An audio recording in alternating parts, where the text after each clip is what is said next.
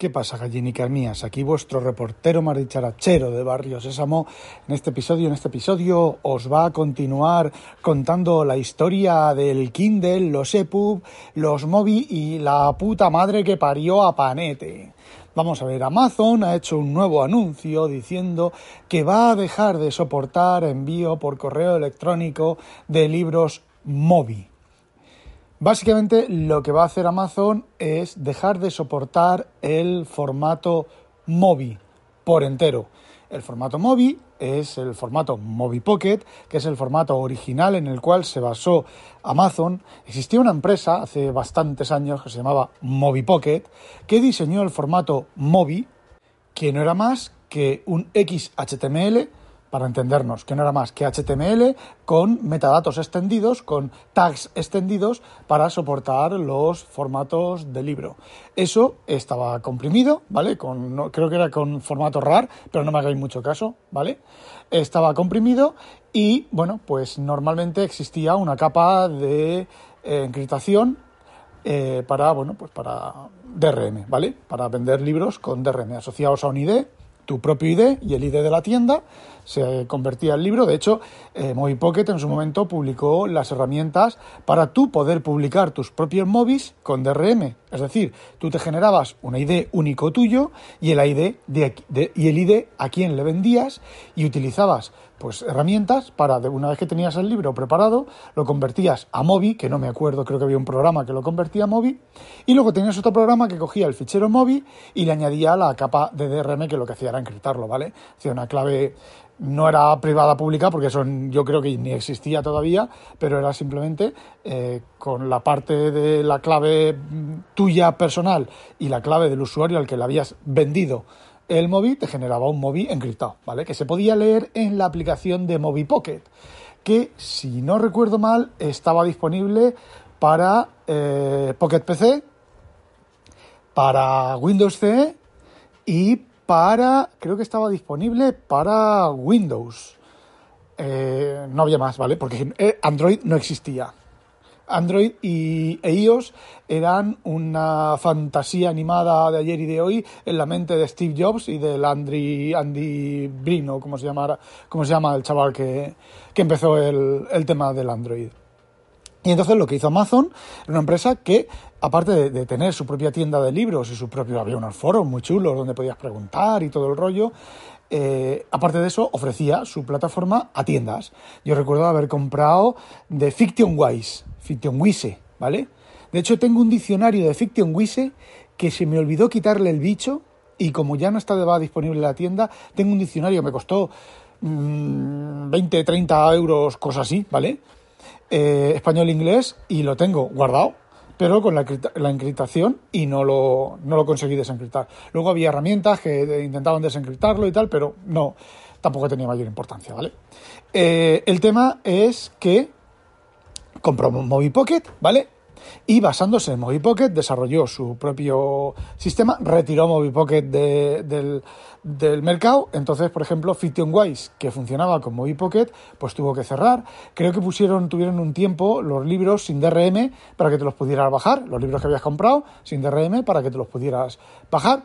Eh, yo creo que no me dio tiempo a bajarme o no caí en la cuenta o el Mobi Pocket aquel lo compré en, en, en, la tienda de Mobi, creo que era, no recuerdo. La cosa es que hubo una de las tiendas, no puso los libros sin DRM durante un tiempo y con lo cual pues los perdiste. Por eso yo siempre, siempre, siempre, si compro algo que lleva DRM, tengo que tener la posibilidad de quitarle el DRM. No para enviárselo a nadie, de esos mil libros que os dije ayer, no le he enviado a nadie ningún libro pero yo he comprado esos libros, he comprado, no, mentira, yo he comprado el derecho a leer esos libros, con lo cual cualquier artificio destinado a impedirme que yo lea ese libro, para mí es ilegal y lo elimino. Y en el momento en que en Amazon no se pueda eliminar el DRM, dejaré de comprar libros en Amazon. Y si por algún motivo ni DRM, ni el AD de, Adobe, ni, ni no existiera ningún, ningún, em, ninguna manera de comprar libros quitándoles el DRM, pues adiós a comprar libros electrónicos. Lo tengo, eso es algo que lo tengo clarísimo, más clarísimo no se puede tener, ¿vale? A ver, y siempre habría una forma de quitar el DRM, que es presentar en pantalla el texto y fotografiarlo o escanearlo.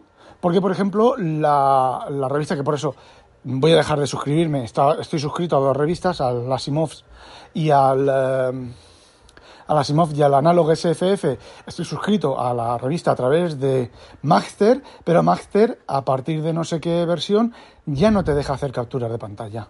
Te deja hacer dos o tres y cuando has hecho dos o tres te dice, eh, no hagas más capturas de pantalla. Y si las sigues haciendo te dice, si haces más capturas de pantalla te retiro el libro y ya no puedes leerlo. Eh, la solución a eso, bueno, pues es utilizar un PC, el navegador, el Edge Chrome, ponerlo a pantalla completa y sigues tomando capturas de pantalla, que si se entera por lo menos eh, no te dice nada. El tema no es ese, el tema es que han eliminado la opción de que yo ese libro lo pueda guardar aparte de la plataforma, pues lo siento, me queda creo que es un Analog y un Asimov y me daré de baja y ya no volveré a comprarles nada más. Porque no, ¿vale? Yo quiero las cosas. Eh, me da igual lo que diga la ley en este caso, la ley es abusiva. Y abusiva es que si yo compro una cosa para leer, yo la podré leer cuando a mí me salga de los cojones y en la plataforma que a mí me salga de los cojones. Punto pelota. A quien no le guste, ya puede buscarse una alternativa. Os digo otra cosa, si en algún futuro eh, lejano o cercano se impidiera realmente físicamente eh, la opción de tenerte una copia local sin bicho de los formatos electrónicos, yo automáticamente acababa con los formatos electrónicos, de usar el formato electrónico. Me daba igual, me compraba el libro y lo escaneaba. Me cuesta mm, dos horas escanear un libro. Y si no existiera la posibilidad de comprarlo en papel, pues ¿qué queréis que os diga? Tengo como 100.000 libros electrónicos guardados. Tengo suficiente para hasta el día que me muera. Y bueno, que como siempre me voy de vareta.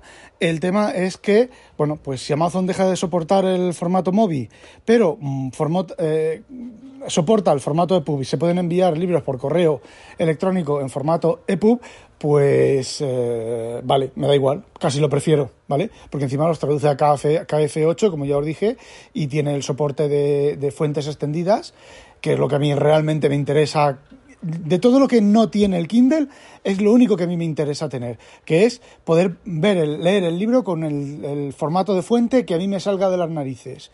Me gusta más, me gustaría que tuviera más cosas, pero no me resultan importantes. Me gustaría que el interlineado fuera más configurable, los márgenes más configurables, eh, que soportara guionado, ¿vale?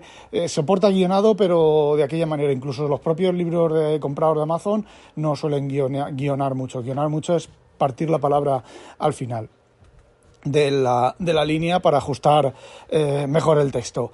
Entonces, pero lo que era para mí casi, casi impepinable era el tipo de fuente y ya lo tengo, con lo cual seguiré con el formato. Pero en el momento, otra de las cosas, en el momento en que dejen de permitir la sincronización de documentos personales, la, sincronización del punto de lectura de documentos personales, si Amazon se piensa que voy a comprar más libros porque ha hecho eso, porque haga eso, está muy, muy equivocada. Lo que haré será comprar menos libros y posiblemente dejar de comprarles libros a ellos. O posiblemente dejar de comprar libros en formato electrónico, ¿vale? Entonces, bueno, ante una contramedida se produce otra contramedida. Eh, actualmente, en el tema de los libros pirata, mm, está casi todo, ¿vale? En cuanto sale una novedad, los dos o tres días ya la puedes encontrar. Hay sitios donde la puedes encontrar. Eh, con mejor formato, con peor formato, eh, pero es bastante fácil de encontrar casi la mayoría de novedades. En algunos casos tienes que esperar un mes, un par de meses, y no, no me refiero a EPUB libre, hay otros sitios. A ver, y tampoco me refiero foros cerrados, exclusivos, donde hay que echar una instancia con póliza de 25 pesetas si la encuentras eh, para entrar. No, no, me estoy hablando de sitios en Internet, ¿vale? Solo hay que saber buscar y qué buscar. Me refiero gratis, ¿vale? Porque hay por ahí el sitio web este que te ofrece que muchos sitios de los X y Z, creo que son los... Cuando estás haciendo una búsqueda en Google y buscas algún libro y te sale en X y Z, en un dominio X y Z, normalmente te redirecciona a un sitio que te piden que te suscribas a una plataforma y entonces puedes leer pues ese libro y te pone una lista debajo de más libros parecidos. No, no, yo me refiero completamente gratis. Z-lib sobre todo si lo que buscas está en inglés.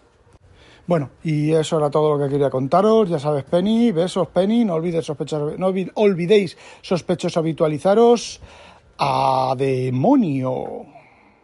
Z-Lib. Z-Lib, como suena. L-I-B.